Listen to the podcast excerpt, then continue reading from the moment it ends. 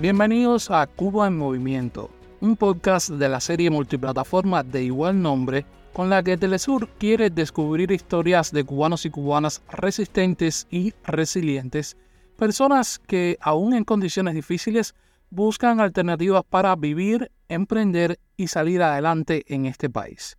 Yo soy Joan y en este primer capítulo de la serie nos vamos hasta Barbosa, un barrio ubicado en el municipio Playa al oeste de La Habana, capital de todos los cubanos. Bueno, José Antonio y Joel son dos jóvenes emprendedores, somos cubanos además, que apostamos por esta idea de la aguaponía en Cuba, eh, lugar donde aún es incipiente la aguaponía. Él es José Antonio, un joven abogado a quien la pandemia de la COVID-19 en Cuba lo llevó a convertirse en un emprendedor. Pero su proyecto Jojo Acuapónico no es muy común por estas tierras.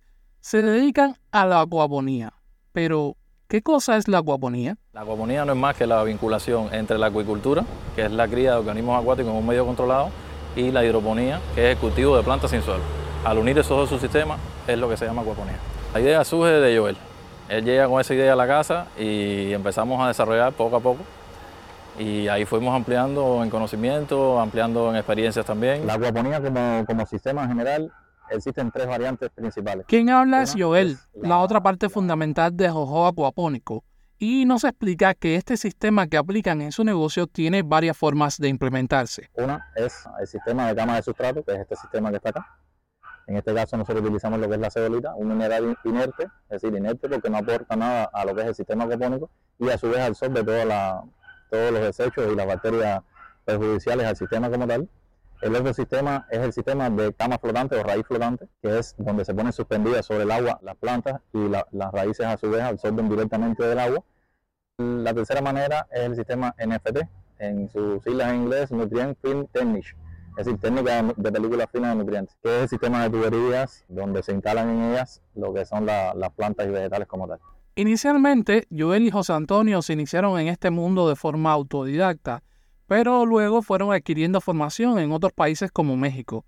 Así, poco a poco, han adquirido una experticia que les permite reconocer errores que no se deben cometer a la hora de implementar estos sistemas. Los principales errores que se cometen a la hora de instalar un sistema acopónico están en el dimensionamiento del, sistema como tal. O sea, como sistema al fin, contiene varios subsistemas que tienen que estar bien dimensionados a la hora de, su construcción o de poner su equipamiento como tal es el principal error que se comete.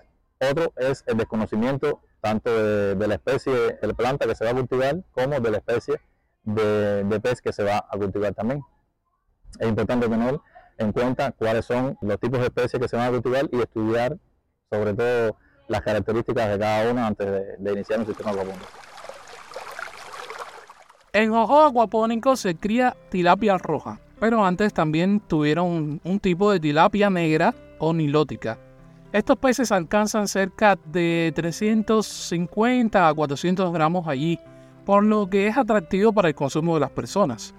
También cultivan pepino, una especie llamada Inhibido 2018, que es una variedad con mucha masa y pocas semillas que se destina al autoconsumo, y aunque no se obtiene directamente de la aguaponía, aprovecha el agua y la excreta de los peces que le sirve de fertilizante. Al principio fue complicado, venir de un mundo de letras, totalmente de lo que es de letras, empezarse a involucrarse en el mundo donde hay que aplicar mucha ciencia, lo que es los seres vivos, porque aquí, como Tony les explicó, conviven tres seres vivos, las plantas, los peces y las bacterias que tenemos en el filtro.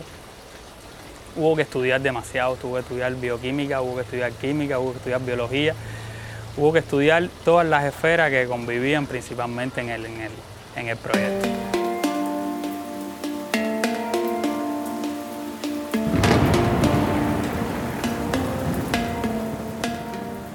Ojo acuapónicos suena a motores y a turbinas de agua que interconectan el sistema. Suena a agua que fluye y burbujas. El área piscícola ya está concluida. En lo que antes eran 6.000 metros cuadrados de maleza, ahora se levantan dos estanques de 20 metros cúbicos, varios de ellos con 500 peces. Las casas de cultivo están en proceso impresionista y tienen un germinadero de forma experimental donde germinan semillas de lechuga y limón. Pero, ¿cómo llegan dos abogados a este mundo en apariencia bastante alejado de sus profesiones? Bueno, los dos jóvenes, José Antonio y Joel, somos dos jóvenes abogados, graduados de Derecho. Yo seguí por la rama del Derecho.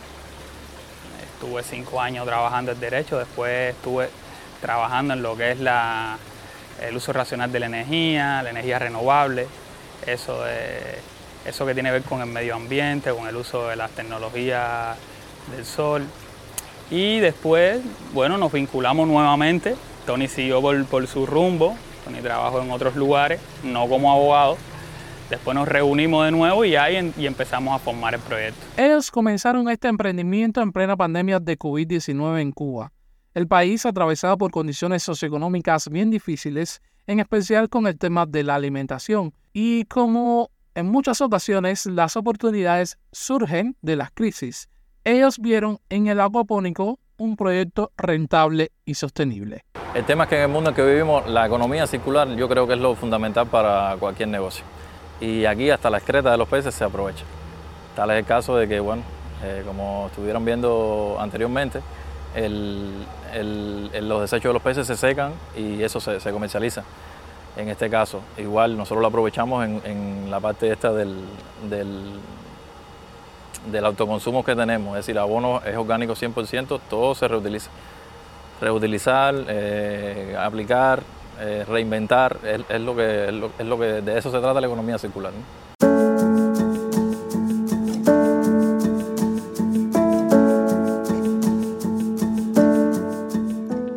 Pues sí, en una isla del Caribe que también sufre el impacto de la crisis climática, buscar alternativas amigables con el medio ambiente puede ser muy beneficioso. Bueno, la pasión de nosotros es principalmente eh, producir alimentos. Esa es la pasión principal y eh, a modo de negocio, ser un negocio sostenible y próspero en el tiempo. ¿no?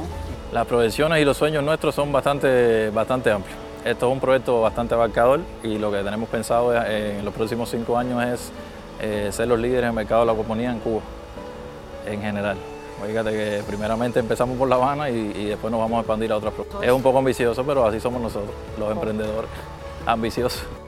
Una de las principales dificultades que refiere es el tema del financiamiento para crear sus sistemas acuapónicos, pero eso no detiene ni las aspiraciones ni los deseos de estos dos jóvenes cubanos. Hasta aquí este primer episodio del podcast especial Cuba en Movimiento.